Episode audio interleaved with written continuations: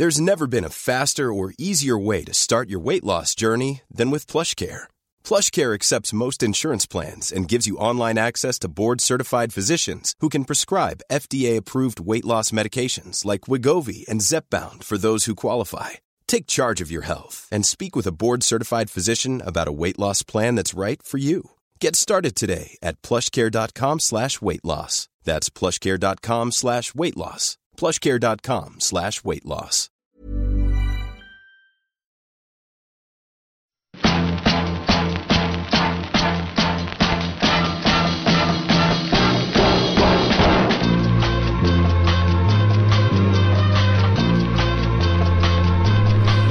Le podcast du gravel et du bikepacking, épisode 142, ici Richard Delhomme. Aujourd'hui, je discute avec l'ami Sylvain Grenier. Sylvain, c'est le pionnier de l'ultracyclisme au Québec. Il s'occupe de ces affaires-là depuis au minimum 2014 et depuis, il mène sa barque paisiblement entre vélo de route, fat bike, ski de fond, troubles de l'attention et l'organisation de 14 épreuves. Et détail intéressant, Sylvain a instauré quelques règles intéressantes dans ses épreuves comme les temps de repos obligatoires ou le classement sans catégorie de genre. Un épisode qui sent bon la poutine et le pogo donc, et sans plus attendre, Sylvain Grenier.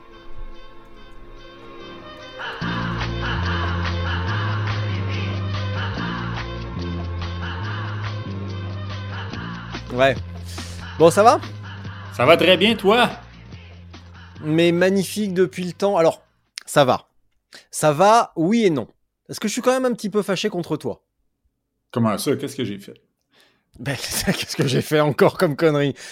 Je suis un petit peu fâché contre toi, mon petit Sylvain, parce que je pensais qu'on se connaissait bien quand même à ce stade de nos relations. D'ailleurs, t'en profiteras pour saluer ta femme. Mais euh, quand j'ai fait quelques recherches sur toi récemment pour, euh, pour préparer cet épisode, je découvre. Alors attends, je reviens sur ma petite, ma petite, euh, ma, mon petit onglet je vois quand je tape Sylvain Grenier cyclisme Québec, je tombe sur Sylvain Grenier, né le 26 mars 1977 à Varennes, est un catcheur, lutteur professionnel québécois. Eh oui, c'est mon ancienne vie. Donc, Sylvain, tu vas arrêter tes conneries, tu vas arrêter de te moquer de moi et tu vas arrêter de nous gonfler avec tes histoires de vélo et nous parler de catch. Tu sais que c'est pas moi. Là. non, mais je sais, ça, parce qu'en en fait, ça pourrait. Hein. J'ai une anecdote avec, euh, avec l'autre Sylvain Grenier, par contre, on en parlera. Euh, il y a vraiment une anecdote, parce qu'on est vraiment allé dans la même ville. Vas-y, euh, vas-y, raconte, hein, raconte. C'est peut-être même que l'autre Monsieur Grenier s'en souvient. Là, on, a, on est né à la même ville, dans la même année, on a le même nom, même prénom, puis on est un petit bled d'un petit village, puis à l'époque, on allait tous à la même école secondaire, et puis lui, c'était dans votre jargon, vous dites une tronche. C'était euh, un bolé par chez nous de quelqu'un. Puis moi, j'étais pas bon à l'école. J'étais un pourri, j'étais nul. Là. Fait qu'il y avait des. Il mettait tout des groupes par rapport à, si on est bon. Puis lui, il s'était trompé de dossier. Fait que, ben, pas de dossier, mais d'individus. Tu sais, les, les, les, professeurs, là, quand ils sont venus nous chercher, moi, ils m'ont mis dans la classe des bolés, puis lui, ils l'ont mis dans la classe des, des pas bons, là, à la première journée d'école au secondaire, en secondaire 1. Là.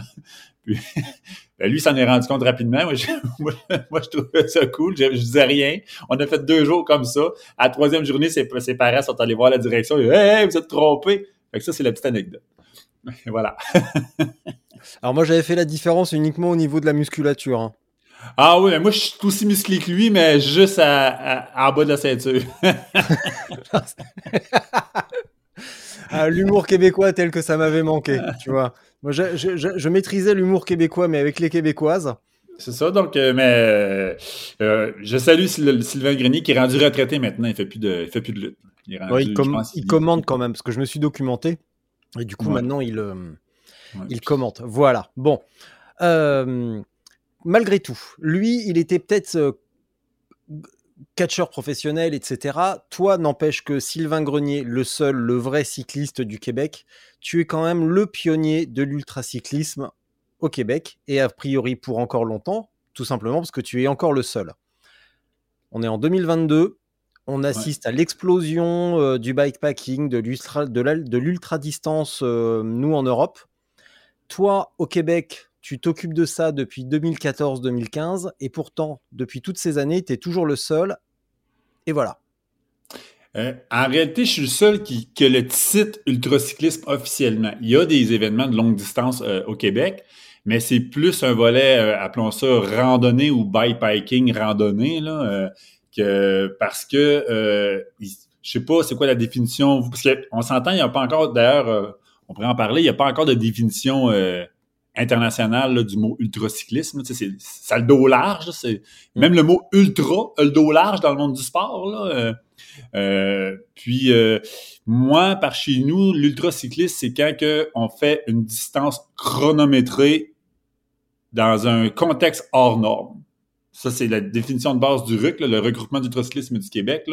C'est on fait euh, une distance ou un parcours dans des, ça, dans des contextes hors normes. Exemple, euh, euh ben, l'Ultra Défi, qui est notre course la plus connue, là, qu'on parle quand même de 1000 km avec 12 500 mètres de dénivelé positif à, à, boucler en moins de 60 heures. C'est ce que j'appelle de l'ultracyclisme. C'est du costaud. C'est pas une balade du dimanche. Là.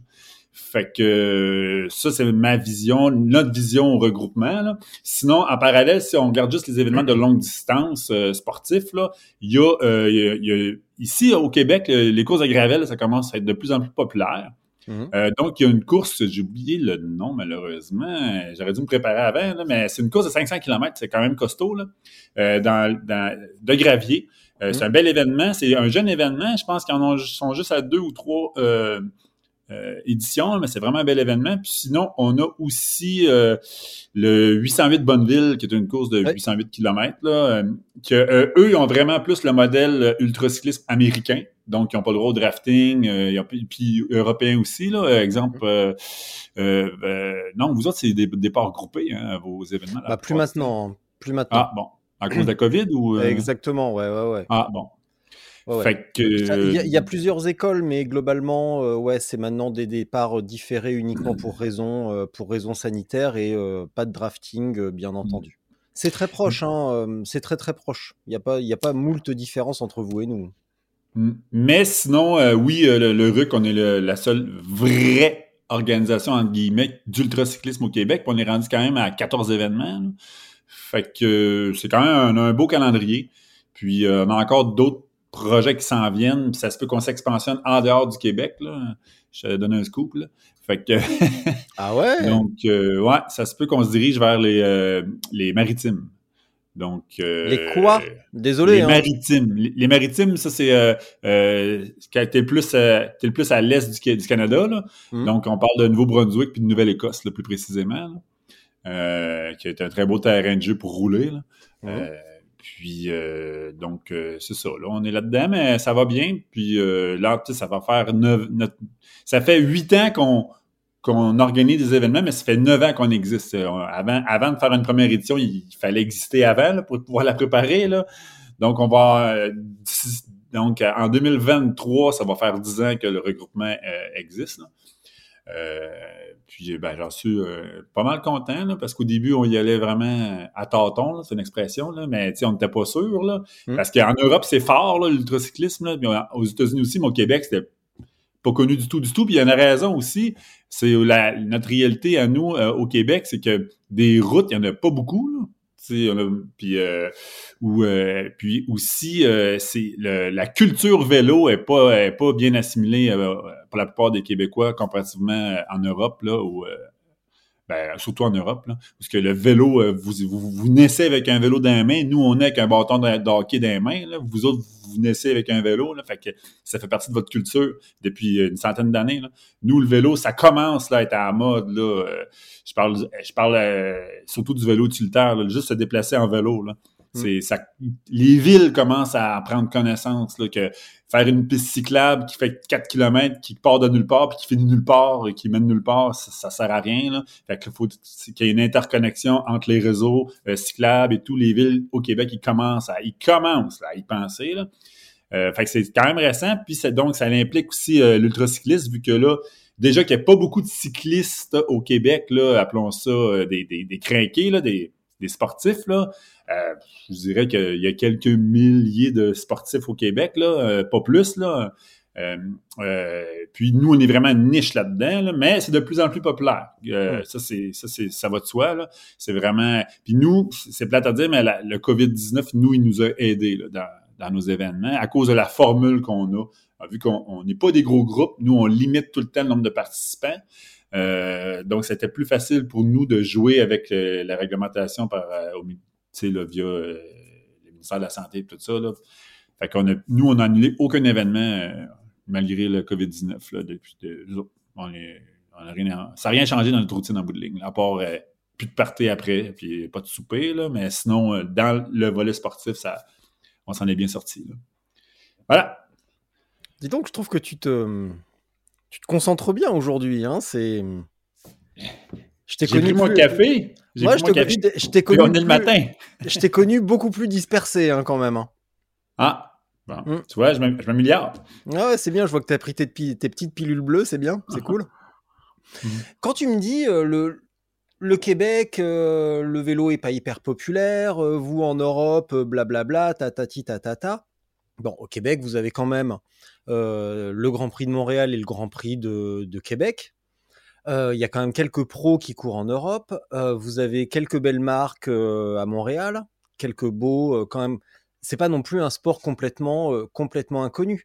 Et il y a, y a moult bons cyclistes. Tout à l'heure, tu parlais de cette épreuve gravel de 500 km. Je crois qu'elle a été remportée par Bruno Langlois, que je verrai l'été prochain à The Rift en Islande.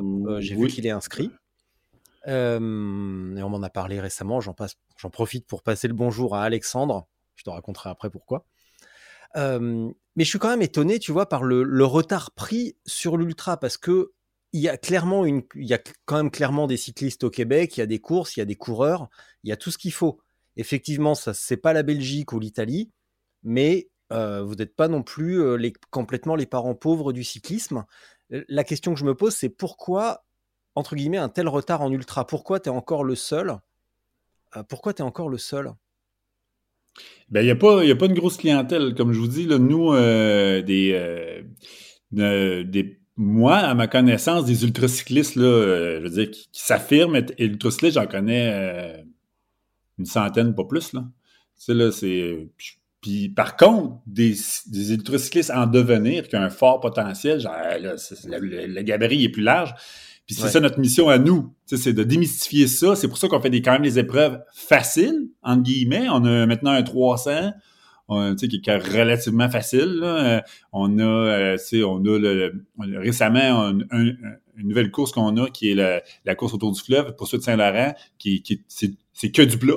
Euh, c'est justement c'est pour attirer les, les, gens qui, qui au début qui ont, qui ont, peur là, parce que ça fait quand même peur là, partir pour un 24 heures de vélo là, c'est pas tout le monde qui, s'intéresse non plus. Puis rouler de nuit, ça fait peur à beaucoup de monde aussi. Euh, la pluie, le vent, le froid, le name là. Euh, fait que c'est tout ça, là, euh, parce qu'on a des très grands écarts de température, là, nous, l'été ici, je donne un exemple, à l'Ultra Défi, le matin, on peut partir, il fait 25 degrés Celsius, puis rendu à la nuit, il fait zéro, là. Fait que c'est tout ça, là. Mais lentement, sûrement, comme je dis, nous, on augmente d'environ 25% notre clientèle à chaque année. Ouais. Fait que... tu es quand même le seul organisateur. Pourquoi? Oui, mais la raison aussi pour ça, c'est comme je t'ai dit au départ tantôt, des circuits routiers, il n'en pleut pas au Québec. Là. Hmm. Euh, elle ne peut pas rouler sur les autoroutes. il y a beaucoup de villages qui, donnent un cul-de-sac. Euh, donc, on peut juste rouler sur les routes provinciales. Euh, moi, nous-mêmes, à l'Ultra Défi, on, on, est déjà, on a déjà accaparé les plus belles routes provinciales de toute façon. Fait que je vois pas, je vois mal quelqu'un organiser une course qui est déjà organisée. Je sais pas si tu comprends ce que je veux dire. Fait que le seul terrain de jeu qu'on n'utilisait pas encore en ce moment, c'est le gravel bike. Euh, parce que, un, moi, j'organise surtout des événements que, que je connais, puis je, fais, faisais pas de gravel bike à part un peu. Donc, euh, c'est pour ça qu'au départ, qu'on n'en organisait pas, malgré qu'il y avait une forte demande. Là, que, mais pourquoi vous faites pas du gravel? Puis là, maintenant, il y a une organisation justement qui se spécialise là-dedans, tant mieux. Euh, puis euh, sont, eux autres sont situés plus dans le sud du Québec parce que c'est pas mal là qui est, chemin de garnotte. Là. Nous, dans notre, comme moi ici à Québec, là, des, des chemins graviers, là, à part euh, des chemins privés ou des chemins cul-de-sac, il n'y a rien. Hmm. Fait que euh, c'est pas ici que c'est pas dans mon secteur qu'on va faire des, des, grosses courses de gravel. Par contre, des belles routes en asphalte neuf avec des beaux paysages, des, la forêt, c'est dans mon coin, ici que ça se passe. Puis donc, c'est ici que 70% de nos courses ont lieu. Euh, puis c'est ça. Mais on travaille sur un événement, comme je te disais, euh, qui va avoir lieu en Nouvelle-Écosse. Qui devrait avoir lieu en 2024. c'est long, là, préparer nos choses. Puis on travaille sur une transcanadienne. Fait que un peu ah. comme la RAM. Un peu comme la RAM. Il y a déjà une formule qui existe. qui, eux autres, ils partent de Vancouver. mais souvent, les, je te donne un exemple. Là, je juge personne. Ok, c'est souvent c'est une manière de parler. Les gens disent j'ai traversé le Canada, j'ai fait la traversée du Canada. Ils, ont fait Montréal-Vancouver ou Vancouver-Montréal. Par chez nous, le mot traverser, c'est quand tu prends une, pomme puis tu veux la couper en deux avec, avec un couteau, puis tu arrêtes aux trois quarts. Est-ce que ton couteau va traverser la pomme? Non. Il en manque un bout avant de la traverser au complet. Quand tu arrêtes à Montréal, il te reste encore 1200 km de bicycle pour traverser le Canada au complet. Là. Hmm. Donc, c'est pas traverser le Canada. Donc, nous, on, veut faire le parcours officiel de la traversée du Canada qui partirait du point le plus à l'est du Canada jusqu'au point le plus à l'ouest qui se trouve à la frontière de l'Alaska. Donc, on parle d'un parcours de 11 000 km. Donc, on travaille là-dessus en ce moment. Ça fait trois ans, je ne vous cacherai pas qu'on est là-dessus. Puis, euh, parce qu'on veut garder notre même formule, c'est-à-dire qu'il euh, y a des points de contrôle avec du temps d'arrêt obligatoire et ainsi de suite. Là. Ça, c'est long à organiser.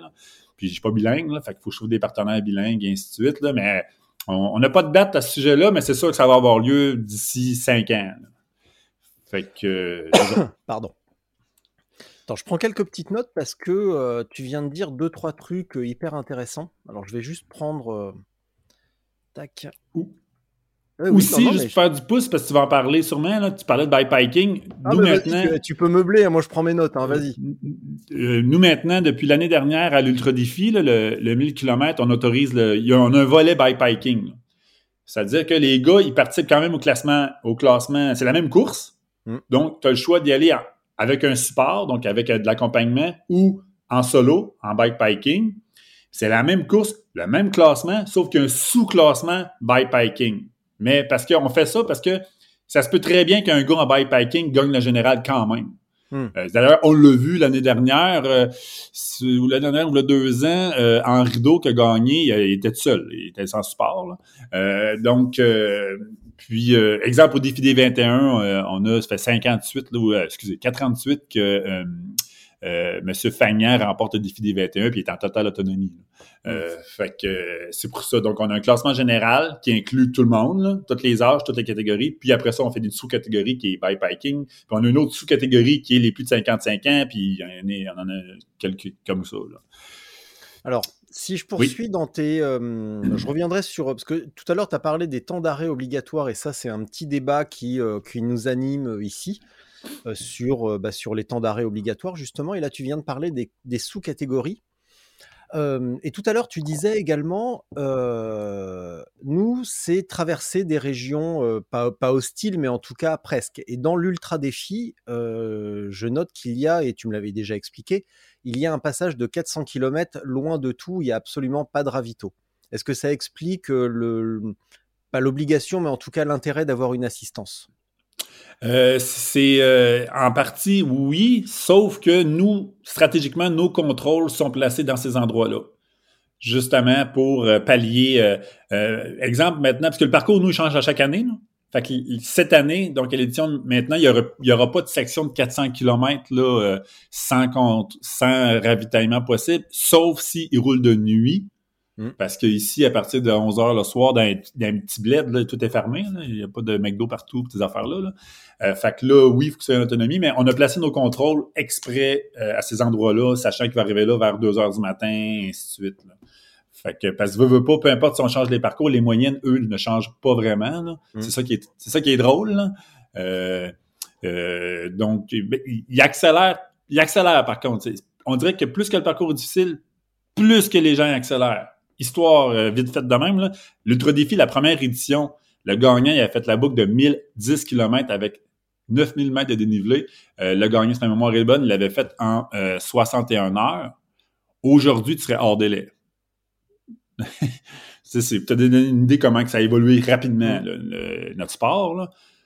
fait que, ça, tu l'attribues à quoi, cette accélération la mentalité. La mentalité, elle a changé. Avant, dans nos débuts, les, les ultracyclistes étaient plus des randonneurs qui se développaient un volet compétitif. mais qui n'étaient pas entraînés pour ça. Ils gardaient quand même le réflexe du randonneur qui est j'aime ça faire du bicycle longtemps, mais j'aime pas trop souffrir, puis j'ai pas le goût de m'entraîner toute l'année pour souffrir sur un vélo. Tandis que là, maintenant, les, hommes et les quelques femmes prennent toute l'année pour s'entraîner, pour arriver à, notre course prêts. Et crois-moi, ils sont vraiment prêts. C'est fou les voir aller. Tu sais, quand tu dis que Vincent il a gagné euh, euh, le, 1000 km cette année, il l'a gagné en bas de 42 heures.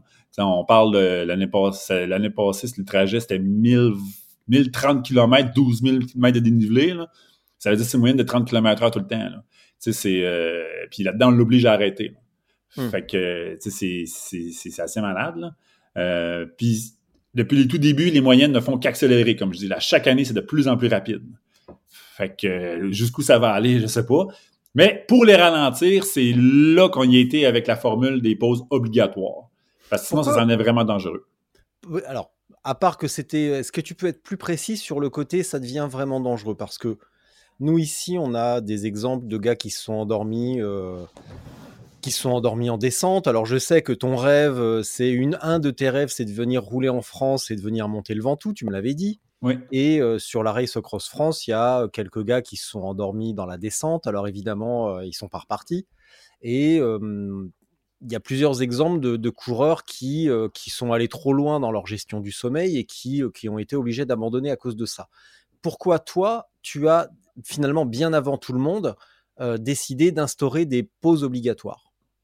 Ben, moi, il faut comprendre que je, je suis un maintenant, je suis organisateur à temps plein, mais avant, j'étais d'abord moi-même un ultracycliste. Là, donc, du longue distance, je n'ai fait beaucoup, beaucoup, beaucoup. Puis, je me suis endormi souvent sur un vélo. Là.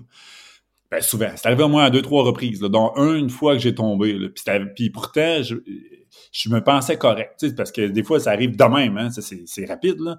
Puis, euh, c'est là que j'ai commencé à réfléchir. Puis, en commençant à organiser des courses, j'ai vécu deux accidents à mes événements que c'est sûr et certain que si ces individus-là auraient dormi ne serait-ce qu'une heure, cet accident-là ne serait pas arrivé. C'est sûr qu'ils s'étaient endormis. Donc, avant, je n'avais pas de commissaire sur les parcours. J'avais des commissaires juste au contrôle. Maintenant, on a des commissaires au contrôle et sur le parcours, et je crois qu'on est la seule organisation au Québec, en tout cas, à faire ça. On c'est terrain. Donc, c'est pas juste euh, suis ton GPS puis on t'attend. Nous, on, surtout le, peloton de tête, on, les, watch. Puis dès qu'il y a un symptôme de fatigue ou de peu, de, de, importe, c'est dangereux pour sa sécurité ou ceux de, des collègues, on intervient. Euh, mais pour ne pas avoir à intervenir et créer des frustrations, on a décidé d'imposer une règle. Puis c'est con, mais c'est rendu vraiment le fun parce que c'est bien très stratégique. C'est une stratégie de plus. Si on impose 220 minutes d'arrêt obligatoire, le 220 minutes, ils peuvent le diviser comme ils veulent soit par 10 minutes, soit par une demi-heure, soit... Euh, et euh, ils sont obligés de le prendre au contrôle. Donc, euh, on a cinq contrôles.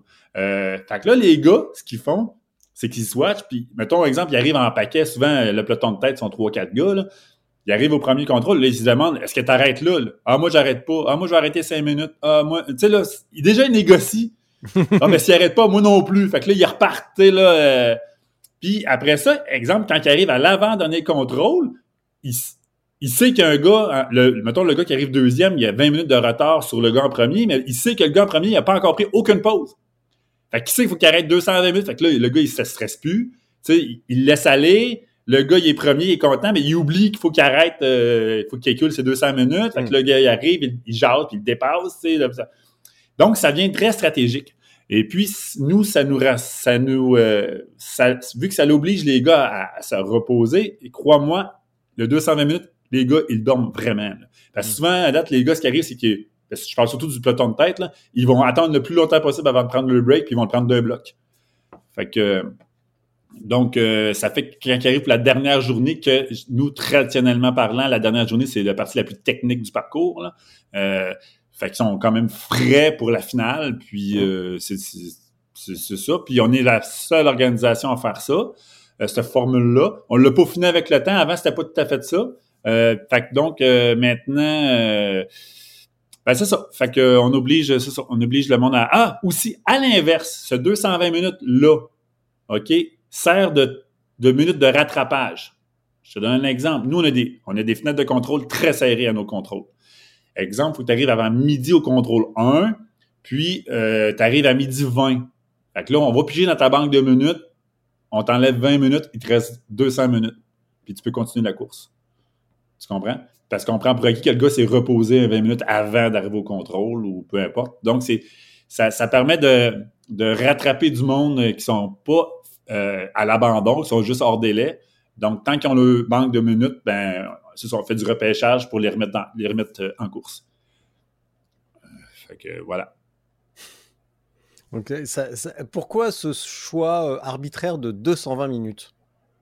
ben, premièrement, c'est plus que nous, on voulait absolument qu'il se repose au moins deux heures, donc 120 minutes. Euh, puis euh, après ça, on s'est dit euh, deux heures, c'est pas assez. Parce qu'au au départ, le 4 ans, c'est là, on avait imposé un 120 minutes. Après ça, on s'est rendu compte que 120 minutes, c'est pas assez parce que les gars prennent les, les premières minutes juste pour remplir le bidon, puis se faire un petit massage. Là, déjà, ils se prenaient un 50 minutes. Fait qu'à fait ça, pour dormir à la fin, il lui restait juste un 30 minutes. Là, avant même le jour 1. Fait qu'on s'est dit, c'est pas assez. Fait que c'est là qu'on a décidé de mettre ça à 220 minutes pour mm. que il y a un 50 minutes de préparation de ci, de ça, puis au moins un 2 heures, de, un 120 minutes pour se reposer vraiment. Euh, c'est de là euh, ce, nombre de minutes-là. Je note également un truc dans, ta, dans ton classement, c'est que tu parles de, bah, de classement général, tu parles de euh, solo et assistance, et tu parles de plus de 55 ans. Ouais. Et il me semble que tu es aussi le premier, ou en tout cas un des premiers, à avoir euh, supprimé ou aboli le classement par sexe. Euh, on l'avait aboli, on l'a remis. Euh, je ne vais pas dire par dépit, mais. presque. Un petit peu non, on l'a remis parce que la raison pour laquelle on l'avait aboli, c'est que c'était plus une question sportive, justement. Là. Euh, je sais pas comment dire. Je veux pas. Euh, on n'est pas sexiste à rien. On adore les femmes. Euh, c'est juste que sportivement parlant, si moi je serais une femme, là, puis j'arrive à une compétition où ce qu'il y a un classement par femme, tant mieux, mais je suis la seule femme à la compétition. Ça vous-tu vraiment la peine de faire un classement par femme? Tu sais, je suis sûr de gagner, ou je suis sûr de faire un deuxième. Hmm. J'aime bien mieux me comparer aux autres gars qui sont là, à la masse. Hmm. Tu sais, là, euh, c'était ça l'idée au départ. Fait que c'est pour ça qu'on trouvait ça ridicule de mettre un classement pour femmes, vu qu'on n'avait jamais assez de femmes pour ne serait-ce faire un podium. Tu sais, là, à l'Ultra Défi, il n'y a jamais eu plus que trois femmes là, lors d'une édition. Là. Euh, fait que, après ça, on avait le défi des 21, que là, on avait beaucoup plus de femmes. Mais encore là, le top de femmes connues à un départ euh, de mémoire, c'est l'année dernière, puis il était juste cinq femmes. Tu sais, c'est c'est qu'est-ce qui euh, qu'est-ce qui euh, ben, ça, qu'est-ce qui est plus valorisant sportivement? Est-ce que c'est de dire j'ai fini euh, cinquième euh, sur cinq ou j'ai fini mettons quatorzième sur 70 Tu sais là c'est c'est ça. Ben bref, il y a eu des, des, débats qui sont faits puis nous on n'aime pas la chicane, là, fait qu'on s'est dit ben ça ok là si ça vous dérange pas, ben, on va le remettre. Fait que pour le pour ça, on, on a remis le sous-division, si on veut, là. Euh, euh, on faisait meilleure femme, par contre, ça, on l'a toujours fait. Donc, il n'y avait pas un classement pour femmes, il y avait, on soulignait la meilleure femme. Ça, on l'a toujours fait. Euh, mais c'est ça. Fait que là, on, a remis le classement pour femmes, maintenant, officiellement, à partir de cette année. D'accord. C'est qu'il y avait juste un petit truc dans ton, dans ouais, ton micro. Je, ouais, je sais pas, c'est Siri. Ouais. Ah, c'est Siri qui s'est excité. D'accord, très bien. Tu m'avais également expliqué que statistiquement, après 400 km, il y avait plus de sexe. Ah, plus de ah. sexe. Plus de sexe entre participants, en tout cas. on n'a plus que ça à foutre. On a eu 400 km pour s'éclater entre nous, donc maintenant on roule. Non, mais bon, du coup, ouais, statistiquement, après 400 bornes, il n'y a plus vraiment de différence. Euh, puis ça, c'est ouais, ça, c'est prouvé. J'ai des chiffres. Euh, euh, puis aussi, c'est ça qui, qui, me fait de la peine, puis on s'en était déjà. Et, et, et Sylvain, est, déjà... est, un Siri là? Qu'est-ce qu'il a encore? Est un Siri. Je sais pas comment. Voilà. Est un. Je sais pas comment. Voilà. Donc, c'est ça. Les, les femmes, malgré qu'ils ne sont pas beaucoup à nos, à nos courses, je vous dirais qu'à 90% du temps, les femmes n'abandonnent pas. Là. Donc, s'il y a 10 euh, femmes au départ, ils vont être 9 à l'arrivée. Tandis que dans nos courses, il y a 10 gars au départ, il va en avoir deux à l'arrivée, au prorata. Là. euh, donc, ça, ce que ça veut dire, c'est que les femmes sont, ont beaucoup plus de volonté, de persévérance, selon moi. Là. Ils, ils, ils je sais pas, ils sont plus posés, plus euh, cérébralement stables hein, pendant la course. Là, euh. Puis, euh, parce que, c'est ça, dépasser les 400 km, ce qui arrive, c'est que là, maintenant, tu te passes en mode cruise control, en, mode, puis, dès que tu as un inconfort, là, ton cerveau, les messages de ton cerveau sont multipliés par 10. Euh, puis faut l'idée, je le dis souvent, faut pas t'écouter ton cerveau là, quand tu es, en, en ultra, sinon tu après 200 km. Euh, donc, euh, donc c'est ça. Fait que les femmes sont très bonnes pour la gestion mentale. puis aussi pour l'organisation. Tu verrais aller dans les contrôles, là, c'est, ça opère. C'est, au corps de tour. Là. donc, tout ça pour dire que les femmes sont très, très bonnes là, dans, dans, dans d'une longue distance. Je parle pas juste de vélo, là, c'est prouvé aussi. J'ai une amie moi, qui organise de l'ultra trail, là, puis les femmes performent très, très bien là, dans l'ultra distance, en course à pied, en trail. Euh, euh, puis même en canot, là, nous, on a une, Canadienne qui a traversé l'océan en canot, là. Il a une couple d'années. Fait que, donc, euh, c'est ça. C'est juste qu'ils ont, ils ont peur, là, de. Je sais pas. peut-être, là, ils disent, ouais, mais ils ont des enfants, ils ont ci, ils ont ça. Bon. En tout cas. J'ai des enfants aussi, puis je fais, je fais des courses, là, mais bon. Fait que c'est ça. Bon, justement, tu fais des courses, ou tu en as fait. Si je reprends un petit peu euh, donc les, dizaines d'articles à ta gloire euh, sur Internet, je vois euh, Sylvain Grenier aime pédaler. Et en à peine 10 ans, il est passé de patate de divan à ultracycliste. C'est vieux, ça. C'est vieux, ouais. C'est vieux. Maxime qui avait écrit ça, Je vais te dire la date, c'est Maxime Bilodeau qui l'a. Alors, c'est pas si vieux que ça parce que c'est 2018. Mais donc, il y a 10 ans environ, tu pesais 120 kilos, tu fumais deux paquets de clopes. Et euh, alors, par contre, il y a un truc que je comprends pas, c'est tu mets à l'université, ma diète était essentiellement composée de pogo, de craft diner et de, et de bière. Euh, c'est quoi pogo? Un pogo, c'est euh, une marque. Là. Euh, en gros, euh, c'est une saucisse entourée de panure. Mmh. Mmh. C'est ça, un pogo. D'accord. Avec un bâton dedans. Avec comme une glace, en fait. Ouais, mais salé. ah, c'est vraiment, vraiment une autre culture. Hein. Ouais. bon, indépendamment de la blagounette, de se dire, il y a 10 ans, tu avais une hygiène de vie bah, qui était ce qu'elle était. Mm. Et euh, pourquoi, qu'est-ce qui t'a amené à, ce, changement radical et à te mettre sur un vélo et à, faire de l'ultra? Parce que tu aurais juste pu euh, faire du vélo, euh, je dis ça au hasard, hein, tu aurais pu juste être messenger à Montréal, par exemple. Ouais, mais justement, j'en parle. Pourquoi t'as poussé jusqu'à ça? Jusqu'à ce niveau? Tu sais, moi, j'ai un surnom, moi, qui s'appelle l'Ultra Cranky. Ce surnom-là, moi, ça fait des années qu'il me suit. Puis il a, démarré. Euh, moi, je fais longtemps je fais des courses de vélo. Même dans le temps, je mangeais des pogos. Là, je faisais quand même des courses de vélo, mais j'étais vraiment pas bon. Là. Euh, puis, euh, j'ai commencé à changer ma diète. Après l'université, j'étais à Montréal. J'ai déménagé à Montréal. Étudié à Chicoutimi. J'ai déménagé à Montréal. Et puis, je m'étais là donné plus de temps pour participer à des événements de vélo parce qu'à cette époque-là, il y avait beaucoup de courses de cyclotourisme, euh, cyclosportives. Mm. Euh, mais il n'y en avait pas à Montréal. Puis moi, je n'avais pas de véhicule. Donc, je me déplaçais en vélo au départ de la cyclosportive. J'arrivais tout le temps euh, juste avant le départ. Je faisais la course, puis je repartais chez nous. Puis des cheveux longs, moi, je suis facile à reconnaître, une barbe, j'ai des cheveux longs, je suis facile à reconnaître sur un vélo. Là. Fait que les gars qui avaient participé à la course, eux autres, ils m'ont redépassé en véhicule, puis ils me klaxonnaient. Hey, qu'est-ce que tu fais là? je me retourne chez nous. Hein, t'es bien capoté, t'es bien craqué. C'est comme ça que ça a commencé. Donc, par défaut, je faisais déjà de l'ultracyclisme. Donc, euh, je faisais un 40 km, 60 km avant une course de 80 km, puis je repartais un autre 60 km. Puis il fallait que je revienne avant noirceur parce que j'avais pas mis lumière ou peu importe.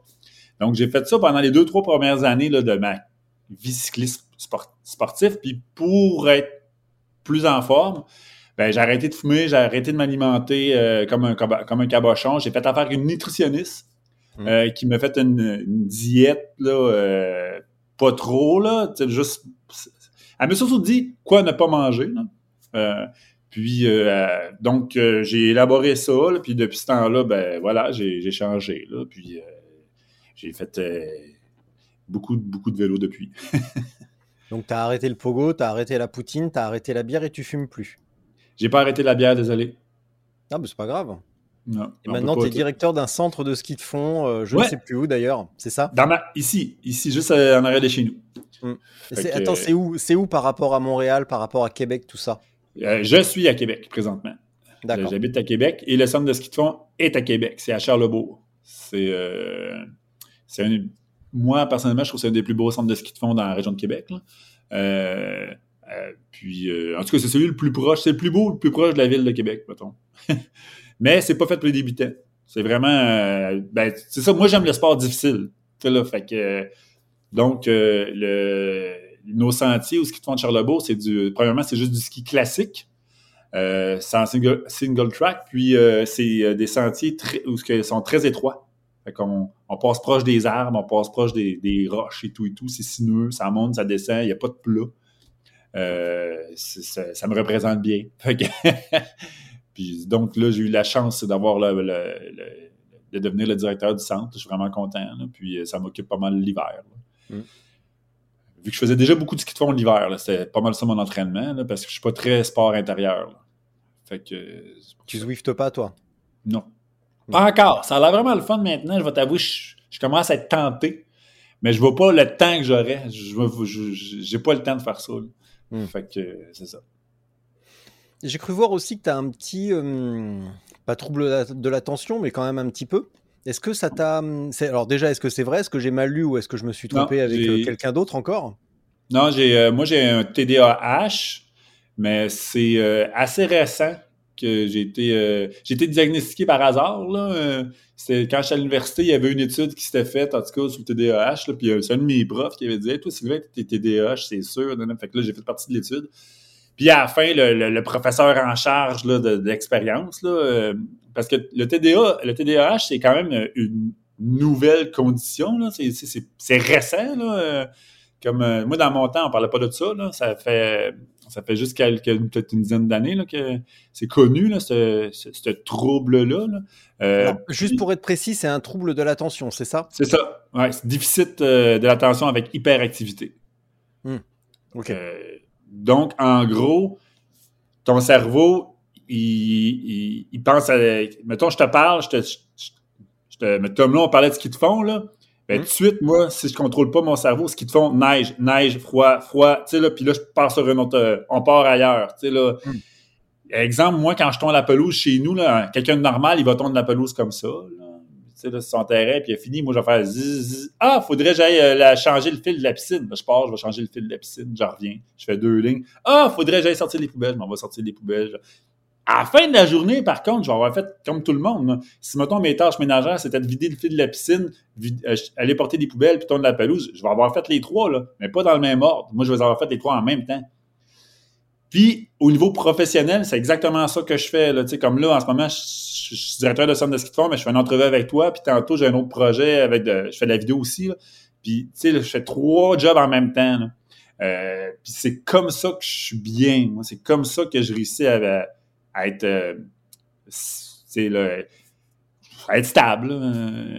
C'est comme ça que j'ai développé ça parce que, euh, ben, parce que c'est ça, j'étais DAH, là, fait que mon cerveau, il y a plusieurs cases, là, puis il fonctionne tout en même temps.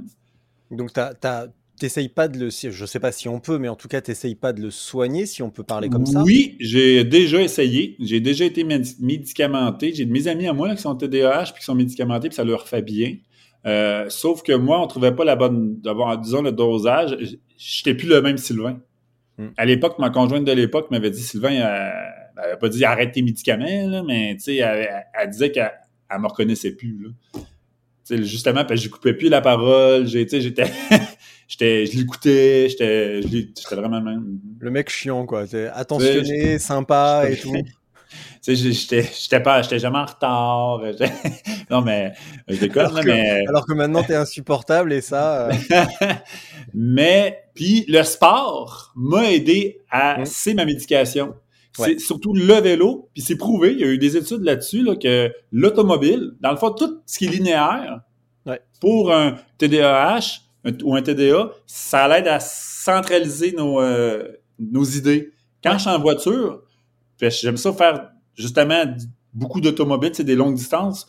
Euh, parce que c'est. Puis comme en vélo, je pense à rien. Je sais pas pourquoi, mon vélo, il tombe à off. Quand je suis en bicycle, je pense juste bicycle. Tu sais, euh, c'est tout. Ça fait vraiment. C'est le seul moment que je me repose. Mon cerveau, c'est la seule fois qu'il va se reposer, c'est sur un vélo ou en auto. Parce que quand je me couche le soir, mon cerveau fait ça, ça, ça, ça, ça. Je me relève le matin, le cerveau fait ça, ça, ça, ça, ça, puis euh, toute la journée. Donc, euh, c'est ça. Je me plains pas, c'est ça ma condition, puis j'ai appris à vivre avec. Puis mes amis me connaissent comme ça, mes employeurs me connaissent comme ça, puis ça en fait une qualité aussi, là vu que je peux mener de front plusieurs projets en même temps. Puis, euh, c'est ça, j'ai appris, euh, j'ai deux agendas, j'ai deux cellulaires, j'ai deux, tu sais, là, fait que. Puis, je, m'en sors bien à date, là. Ça fait une vingtaine d'années que je suis comme ça. Ben, j'ai toujours été comme ça, Ça fait une vingtaine d'années que je suis diagnostiqué comme ça, puis tout va bien. Hmm. Parce que j'ai. En fait, ben, ça m'a fait plaisir, entre guillemets, ça m'a fait plaisir de, lire ça parce que euh, souvent je discute avec un, gars proche de chez moi, Laurent, je le salue bien bas, parce que demain il fait un 350 euh, dans la boue au sud de, tout autour de Paris, donc ça va être très drôle. Et il m'expliquait que lui, bah, il est TDAH aussi, euh, et que ça l'aide énormément pour sur le vélo, et c'est exactement ce que tu viens de dire. Sur le vélo, il, se met dans un tunnel et, ça l'aide énormément. Et tu parlais de médication et on, en rigolait et tout avec les enfêtes, avec la déroll, euh, avec la Ritaline. Nous, c'est plutôt Ritaline en France. Et je pensais que ça, servait à, exciter. Je comprenais pas l'intérêt pour les personnes hyperactives. Et en fait, il m'a expliqué que ça vous met dans un tunnel, dans une tâche, et vous vous concentrez, vous êtes super focus sur cette tâche-là. Et il me dit, j'en euh, prends pas. Et le vélo me fait exactement le même effet. Ça, je peux me mettre dans un tunnel sur le vélo, et c'est une aide considérable. Exactement. Exactement. C'est comme là, un matin, je suis faire du sport. Ou aussi, c'est pour ça que tu me trouves peut-être posé, là, euh, correct un matin. Là. Faire du fat bike dans la neige, là, à moins 25 degrés Celsius. Fait que ça, ça, ça m'a reposé. Là, puis, ça t'a euh, un petit peu canalisé? Ouais. Puis ça, je savais qu'il fallait qu'on se parle, puis un matin, puis je suis allé faire un tour du centre de ski. Tantôt, quand tu m'as appelé, j'étais au centre de ski de fond. Ouais. Je faisais... Fait que là fait que c'est ça. Le, sport, c'est. Ben, le sport, d'un tout le monde devrait faire du sport. C'est prouvé là, que c'est bon euh, pour aérer ton cerveau, pour euh, prendre de l'air, prendre des couleurs, prendre du soleil, voir la nature. Euh, moi, je comprends pas le monde qui reste enfermé chez eux à la journée, à part le monde qui ont des empêchements physiques, mais le monde qui a, qui ont le deux jambes, le deux bras puis le tête, là, je comprends pas pourquoi ils vont pas au moins prendre une marche à tous les jours. Moi, j'avais ma grand-maman qui c'est un peu grâce à elle, je pense que je fais du sport. Ma grand-maman qui, est décédée, mais elle, à tous les jours, elle marchait une heure. Tous les jours. Puis elle avait quand même 88 ans. Puis elle marchait une heure tous les jours à l'extérieur, beau temps, mauvais temps. Euh, ça a été un modèle pour moi, ma grand-maman. Puis justement, moi, à tous les jours, je fais au moins, tu regarderas mon Strava, là, je fais au moins une heure d'activité physique tous les jours, peu importe les conditions, dehors. C'est une obligation que je me donne pour euh, avoir une stabilité. Euh, ben, physiquement, ça m'aide physiquement, puis aussi mentalement. Bah, de toute façon, euh, vu les conditions que, que, vous, avez, tout à l'heure je parlais d'Alexandre, on s'est parlé hier au téléphone, il est à Montréal, il fait moins 15, toi il fait moins 25 à, à, Québec. À un moment donné, si vous passez de octobre ou novembre à avril, disons, à l'intérieur, c'est pas très bon non plus. Mm. c'est ben... Euh, vu les conditions que vous avez, à un moment donné, il faut quand même, euh, ouais, faut sortir, même si euh, ce sont les conditions que vous avez dans lesquelles vous avez grandi. Donc, donc si vous voulez faire quelque chose, bah, faut aller dehors, ou alors faut ouais. avec la fenêtre ouverte. Ouais. Ce qui est moins drôle. Ouais, mais je dis souvent, moi, il n'y a pas de mauvaises conditions, le météo, il y a juste des mauvais, des mauvais vêtements. Mm. Quand tu es bien habillé, là, puis tu fais du sport, là, je dis pas que je vais attendre l'autobus, là, quand on fait du sport, il y il y a des façons de s'habiller. Puis, euh, puis, puis aussi, j'adapte mon sport selon les conditions météo. Comme hier, ici, c'était une tempête. C'était pas le temps d'aller faire du ski de fond. Là. Je suis allé courir. Euh, comme là, matin, il fait moins 25. Il fait un petit peu trop froid pour faire du ski de fond. Je suis allé faire du fat bike. C'est, euh, fait que c'est ça. Fait que l'idée, c'est de, de faire un sport et bien en conséquence selon la météo, mais en bout de ligne, le but, c'est de sortir dehors tous les jours. Parce que moi, là, moi c'est, ça ma, ma, ma façon, ma, ligne directrice toi, comme athlète, tu, tu, fais quoi maintenant? Tu as, as, mis un petit peu ça de côté pour te concentrer sur le travail ou sur l'organisation? Ou tu as encore des, mmh, bah quand même quelques, quelques idées, quelques projets, mais dans ta pratique personnelle pour toi? Là. Pas, sur, pas sur de l'organisation, il y a pas tu, tu, prépares quoi?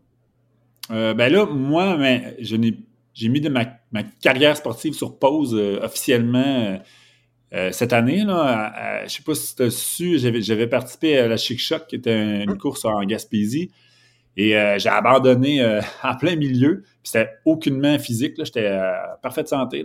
C'est vraiment le mental que, que ça, ça venait lourd. Ça venait très lourd parce que tu peux pas participer à un événement, surtout un nouveau, un, nouvel événement, puis, puis l'organiser en même temps. Là. Ça se fait pas. Là.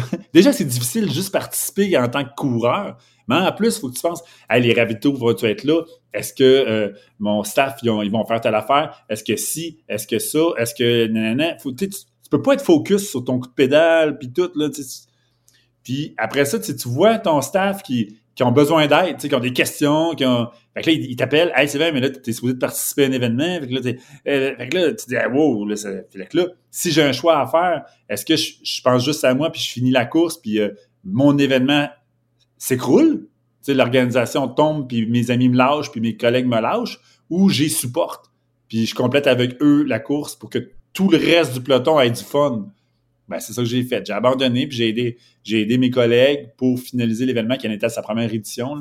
Puis euh, c'est ça. Puis euh, euh, avec le recul, là, j'ai fait un mea culpa là-dessus. Là, puis c'est impossible d'être organisateur, en tout cas, d'un un événement en devenir, là, puis de participer en même temps. C'est, c'est ça. Fait que c'est, mentalement, c'est trop exigeant. Puis, euh, moindrement que tu as une tête sur les épaules, puis tu vois ton équipe euh, courir euh, à droite puis à gauche, tu peux, tu veux pas les laisser dans le pétrin. Hmm. Fait que c'est pour ça. Donc, j'ai décidé de prendre une pause d'au moins cinq ans, histoire de, de, de, former un nouveau directeur pour le RUC éventuellement, là, pour que je puisse démissionner, entre guillemets, pour revenir à, la compétition. mais je ne me laisse vraiment pas avant 2000, 2028 euh, là, comme retour. C'est loin quand même, non? C'est loin, non? Ouais, mais j'ai pas le choix, vu qu'il y a deux événements qui s'en viennent, c'est des gros événements. Puis euh, après ça, d'autres projets aussi, à même nos événements déjà existants, on a des petites formules qui s'ajustent. Euh, puis, puis aussi, je vous cacherai pas que moi, mon rêve, c'est de gagner l'Ultra Défi un jour. Là. j'ai fait une coupe de podium, mais je l'ai jamais gagné. Tu veux gagner ta course, toi. Toi, tu veux gagner ta course. Ouais, sinon, euh, je participe pas. Fait que là, c'est tout le temps pour gagner. Fait que là, euh, donc, euh, au moins faire un podium. Hmm. Donc, puis je suis arrivé proche souvent, mais il me manquait de temps le petit, le petit plus. mais en même temps, dans ce temps-là, j'organisais aussi. Là, fait que là, je me dis, ça serait quoi une journée que, l'année que je, pendant un an de temps, je vais m'être focusé juste à l'entraînement sans penser à l'organisation du tout. Qu'est-ce que je donnerais sur un BC? C'est mon rêve. Là. Parce qu'il faut comprendre que c'est pas moi qui ai décidé que d'organiser l'ultra défi puis tout là, c'est parce qu'il n'y en avait pas. Puis je voulais participer à cette course-là au Québec. C'est comme ça que c'est arrivé là, au départ. Là. moi, je faisais de l'ultra, j'allais fallait, fallait, fallait, aller aux États-unis ou en Ontario. Là. Il n'y avait rien d'ultra au Québec, là. absolument rien. Là. Euh, fait que là, à un moment donné, euh, moi puis deux, trois amis, on s'est dit, ben gars, faisons-le. C'est comme ça que c'est arrivé. J'ai pas choisi. Là, Moi, j'aurais bien mieux arriver avec une course clé en main de 1000 km puis, puis la gagner. Là. Mais là, euh, ça n'existait pas. Fait que là, on va le faire. Là. Fait que c'est comme ça que c'est arrivé. Là. Là, ben, pour l'instant, mais là, je commence à avoir de la relève. C'est ça la bonne nouvelle. Je commence à avoir une équipe vraiment. C'est saisonnier. Hein. Ici, euh, nous, on n'est pas à l'année. On roule juste quatre mois par année. Euh, fait que donc, c'est difficile d'avoir du staff à long terme, mais là, ça fait trois ans que j'ai la même équipe. Donc, euh, ça s'enligne pour encore être la même. Fait que virtuellement, on va pouvoir faire une transition douce pour que d'ici cinq ans, dans le fond, en bout de ligne, c'est d'ici quatre ans parce que je me laisse un an d'entraînement. donc, dans cinq ans, je devrais revenir sur un vélo à l'ultra défi au moins, puis gagner. donc, les mecs, là, amis québécois, amis québécoises, sachez-le, dans cinq ans, ça va saigner. Sylvain revient. Ah, oh, là, je suis sérieux. Tu peux le dire. Non, je suis très sérieux. La journée, je vais revenir sur un vélo en mode course ça va être vraiment pour euh, kicker des culs. pour, kicker des culs, d'accord. Celle-là, je vais la garder. Merci beaucoup. Ça, ça va me, ça, va m'occuper celle-là pour la sortir. Tout à l'heure, tu as dit euh, quand je courais, il fallait que j'aille aux États-Unis ou en Ontario. Euh, comment ça a évolué justement dans les autres parties, à la fois du Canada et des États-Unis? Parce que, bah, pour tout te dire, là, euh, je travaille sur un magazine Gravel et j'ai une rubrique qui s'appelle compétition et je vais discuter avec Bobby Wintle, l'organisateur de la Mid-South, euh, donc qui est une, va dire la première grosse course gravel en Oklahoma, euh, la, vraiment la, première course au mois de mars, la vraie grosse. Et je vais lui poser la question suivante. Est-ce que le gravel n'est pas déjà en train de stagner un petit peu aux États-Unis euh, comparé à l'explosion que nous on peut vivre en Europe? Et du coup est-ce que l'ultra distance sur route ne stagne pas un tout petit peu aux États-Unis en tout cas en Amérique du Nord? Parce que vous avez la RAM, vous avez plein de trucs mais j'ai pas l'impression d'une effervescence.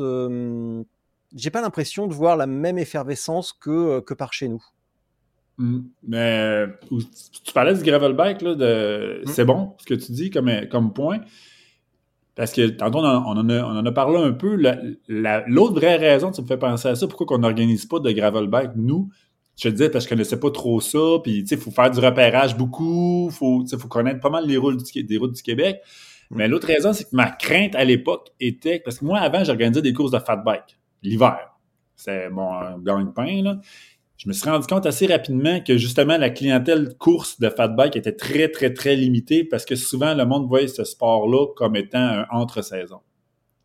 Comme étant un jeu, comme étant un hobby et non une discipline compétitive. Puis j'avais une crainte que ça fasse la même chose pour le gravel bike. C'est-à-dire que le monde qui font du gravel bike, c'est juste pour chiller, regarder les, la nature. Euh, je me disais, il n'y a pas vraiment de clientèle compétitive dans le gravel bike. Par chance, la gang là, avec, euh, avec Bruno, comme euh, que tu parlais, il, mm. il prouve que j'avais tort. Il commence vraiment à avoir. Puis les vélos sont pas mal mieux aussi que dans mon temps. il oui. disait, là, on a rendu vraiment des bombes.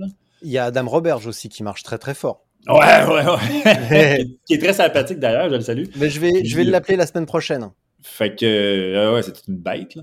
Fait que, donc, euh, je vais, mais euh, il y a un moment donné, il va venir à l'Ultra Défi, Adam. Là. Je, suis en train de le convaincre. Puis, je, lui dirais. Je dirais ah, il n'y a, pas le choix. C'est là que ça se passe. Je, je lui, dis, je lui dirais, écoute, t'es costaud, mais là, t'as 5 ans, t'as 4 ans pour gagner, parce que dans 5 ans, c'est rapide, tu gagneras pas. Mon gars, dans 5, dans 5 ans, tu fais deuxième, laisse tomber. Bon, peut-être pas, là, mais en ben, je me mets, tout le temps, je me suis mis la barre haute, là, sportivement. C'est le même mm. qu'on avance. Là. Puis, euh, non, non, il ne compare pas à Adam Roberge en tout, là, mais, mais bon, on verra dans cinq ans, lui, il est rendu où. Là. Puis, euh, donc, euh, mais tout ça pour dire que c'est ça, la, la, clientèle Gravel, la clientèle Fatbike, euh, c'est un c'était traditionnellement, en tout cas ici au Québec, beaucoup moins compétitif là, que le volet vélo de route. Euh, mais bon, là, il commence, à, il commence à avoir beaucoup de cyclistes maintenant qui font que du gravel. Euh, d'ailleurs, si ma mémoire est bonne, euh, Geoffroy Dussault avait déjà remporté le défi des 21 avec un vélo de gravel, d'ailleurs. donc, c'est pour te dire à quel point que les vélos, la, qualité des vélos et tout, là, elle, a, évolué. puis, donc oui, mais j'ai hâte de voir qu'est-ce qui va arriver avec le vélo de gravel ici en Amérique. Là. Mais même sur la route, par rapport justement à ce que tu disais sur l'Ontario, par rapport aux États-Unis, même la longue distance sur route, j'ai pas l'impression qu'on ait euh, cette même hystérie autour du bikepacking. Nous, on a euh, quasiment une nouvelle épreuve par semaine. Bon, mmh. j'exagère un tout petit peu, mais à peine. Il y a la masse aussi. Il y a la masse. En, France, vous êtes. Euh, mais partout. En Europe, en Europe, hein, tu vois là. Bon, on a la Race Cross France, il y a la Race Cross Belgium qui a été donc Belgique qui a été reprise dans les semaines qui viennent, je vais parler avec la, fille qui co-organise la Race Cross Angleterre. Il y a plein d'épreuves, des, traversées en Espagne, des trucs à travers les Balkans, des, ça n'arrête pas. Et je vois pas l'équivalent. Pourtant, je me renseigne, hein, je mène une veille active sur tout ça, et je vois pas la même chose chez vous. Mais comme Amérique du Nord, hein. Amérique du Nord. Hein. Ben, juste pour la Canada, là, parce que je, les États-Unis, j'ai perdu un peu le fil de ce qui se passe aux États-Unis depuis 2-3 ans. Mm. Euh, mais euh, ce qui arrive, c'est que ça, comme je disais, il n'y a pas beaucoup de routes ici, il n'y a pas beaucoup de possibilités de parcours, puis on ne peut pas traverser 10 pays en deux jours. c'est peut-être un, peu le peut un peu le même principe pour les États-Unis, en effet. C'est moins attirant. Pour, parce que le, volet, la clientèle bikepacking, elle, de, à ma connaissance, ce qui les attire, c'est le volet aventure. C'est l'aventure, c'est vraiment, c'est pas vraiment le volet compétitif. Là. Tu sais, c'est. Euh, fait que d'abord, je parle, oui, il y a une petite compétition, mais c'est d'abord l'aventure, le, fait d'être autonome, d'arrêter quand ils veulent, de repartir quand ils veulent, de. de, de, de c'est l'anarchie, si on veut dire, là. Tu sais, c'est vraiment. Euh, parce que moi, j'ai quelques. De, beaucoup de. Beaucoup de mes amis qui pratiquent le bikepacking, là puis qui euh, mais qui viennent à mes courses euh, avec support mais bon mais tu sais c'est euh, c'est ça là mais puis aussi il y a un volet monétaire hein euh, faut pas se cacher là, que bien s'équiper de nos jours, euh, c'est de l'argent. Là. Mm. J'en ai vu, moi, que le, le sacoche sur le vélo valent plus cher que le vélo. C'est, euh, donc, euh, sais, une sacoche, juste une sacoche de cadre, c'est 150 pièces. C'est, fait que, c'est ça. C'est des, c'est des choix. Il y en a qui s'achètent des pick-up, puis il y en a qui s'achètent des sacoches pour mettre sur un vélo. Là.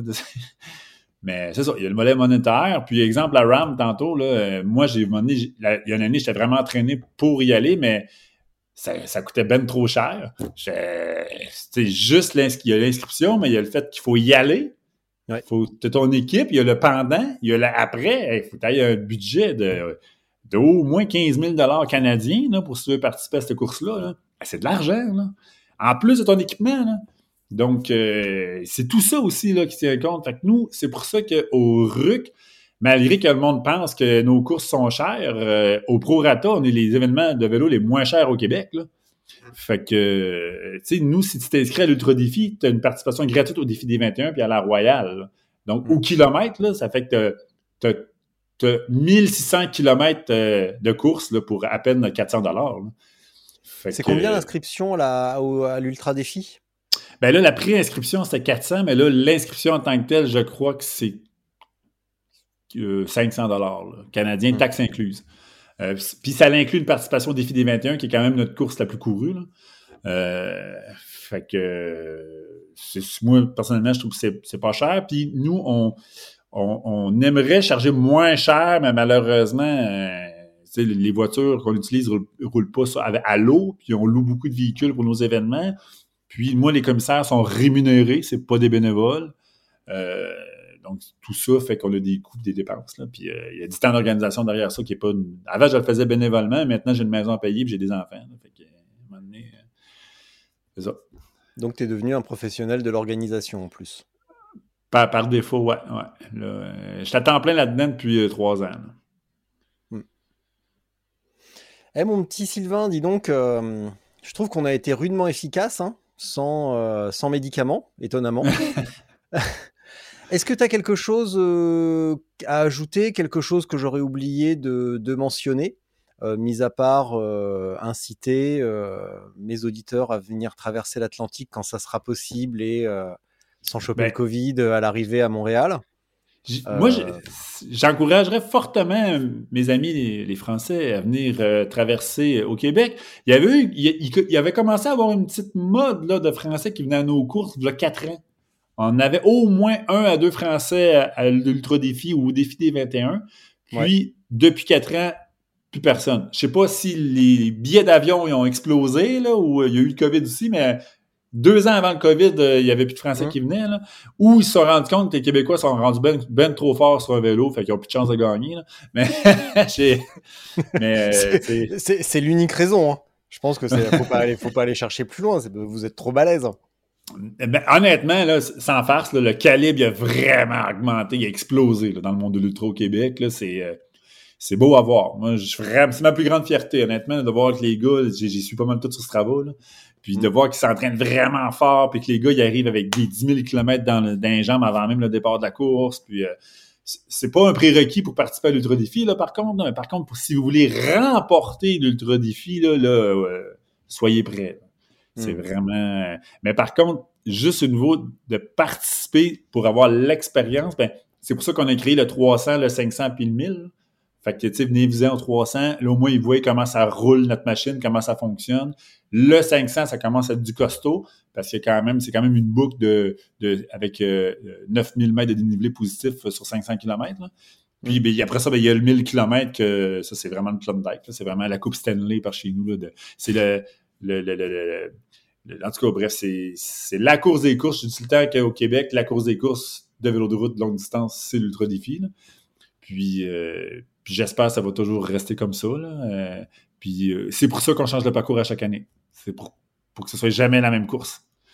Fait que voilà. Tu peux pas t'empêcher de comparer ça à la Coupe Stanley. Hein.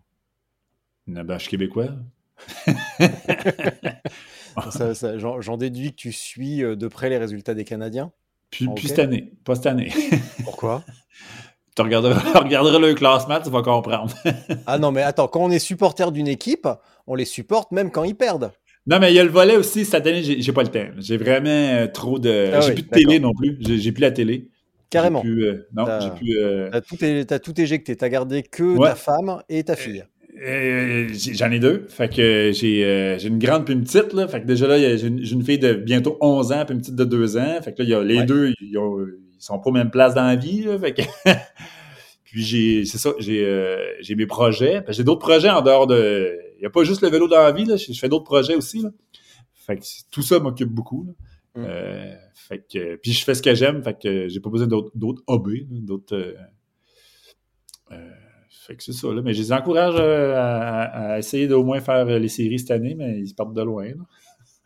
Bon, est-ce que tu roules Bon, j'ai, tu me l'as dit tout à l'heure, tu roules un tout petit peu, mais si par exemple, euh, il m'écoute, je sais qu'il m'écoute.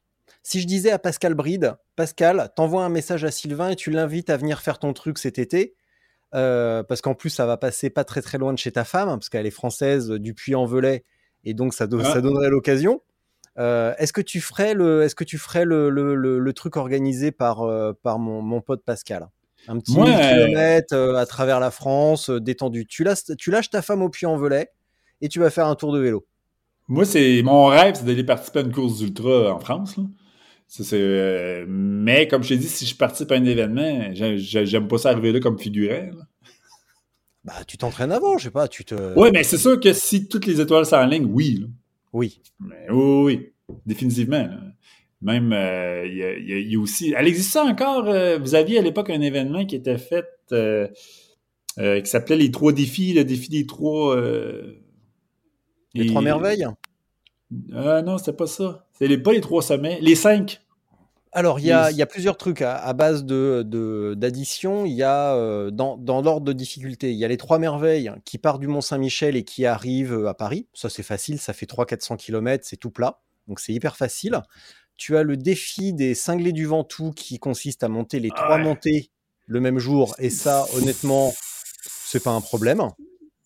Ben, moi, il y a ça, c'est ça qui me parlait. Ça, puis il y a un autre événement de genre. Ouais. Euh, ça, les, les, cinglés du Ventoux, bon, ça commence à siffler un peu, mais ça reste quand même extrêmement euh, faisable et même, je vais pas dire facile, mais euh, tu vois, il y a du ravito. C'est une zone touristique, donc tu as des restos et tout ce qu'il faut en bas, en haut, à chaque accès, c'est facile. Le seul problème, c'est la chaleur et puis éviter de pas se faire percuter par un camping-car. C'est vraiment ça le seul problème. Et au-dessus de ça, tu as le, les 7 majeurs, qui est donc. Ah, les 7 majeurs C'est ça, c'est exactement dans, cet. À la frontière italienne, tu vois, avec 7 cols au-dessus de 2000 mètres. Et là, par contre, tu vois, quand tu le fais en 24 heures, c'est déjà, c'est déjà super costaud. Ça, mmh. c'est ça, c'est du violent. Voilà. C'est ah non non moi ça, ça, me parle beaucoup. En plus moi je suis vraiment pas un grimpeur c'est pas mal plus un rouleur là ou bah, vous, avez, pas de coach chez vous donc je vois pas comment tu le serais. Mais tu sais vu que j'aime ça souffrir là euh, ça m'attire beaucoup là euh, ces affaires là, mais euh, un jour un jour. Un jour. Bah écoute hein, voilà tous ceux qui ont entendu le message sauront écrire Sylvain Grenier sur Facebook le RUC rassemblement de l'ultracyclisme québécois et voilà. Moi, je vais te laisser pour un truc. Ça, tu te souviens La minute de solitude? Euh, Je vais te laisser pour ça. Quand tu as fini euh, de faire ta minute, tu prends le temps que tu veux. Tu laisses ton ordinateur ouvert avec cet onglet-là pour que je puisse récupérer les fichiers. Voilà. Et tu dis ce que tu veux. En attendant, Sylvain, euh, bravo. Je dis ce que je veux, mais faut que je paye sur stop ou je laisse rouler tout ça? Non, non tu laisses rouler, je m'occupe de ah. tout. Quand tu as fini, tu, tu, tu, pars. Comme ça, moi, si je vois que tu n'es plus devant l'écran, et eh ben, je coupe et je m'occupe du reste. Euh, et, voilà. Ok, Sylvain? Ça marche. Et merci beaucoup. Et puis, euh, à très bientôt. tu passes le bonjour à la famille, tu lui dis que hum, j'ai bien hâte de vous rencontrer au Puy-en-Velay. Et puis, et puis voilà. Ok? T'es aussi le bienvenu au Québec, là. Ah, mais eh, moi, tu sais, ça sera pas bienvenue au Québec, ça sera de retour au Québec. Tu le sais très Ah, bien. ah.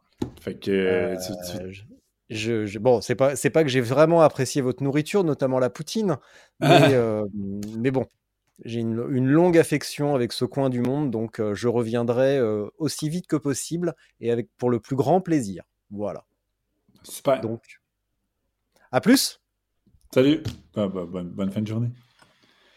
Donc, la minute de, de solitude. euh, donc, ben, ça m'a fait plaisir de parler à, Richard. Euh, ça faisait euh, la deuxième fois qu'on qu'on- on s'essayait de se jaser ça. Et puis, donc, salut à tous mes amis français et européens. Donc, comme je disais, n'hésitez pas à venir à, nos événements ici au Québec. On a des super de beaux événements, pas juste ceux qu'on que nous, on organise, mais il y a d'autres événements, ceux qui s'intéressent justement au Gravelbike. Comme je le mentionnais, il y a un super de bel événement ici au Québec. Euh, Puis, euh, donc, euh, sinon, ben, juste venir rouler sur nos routes. On a des belles routes. Ceux qui aiment la nature, vous pouvez rouler des centaines de kilomètres sans croiser aucune maison ici au Québec. Donc, les espaces verts, les étendues d'eau, c'est tout ça que ça offre le Québec.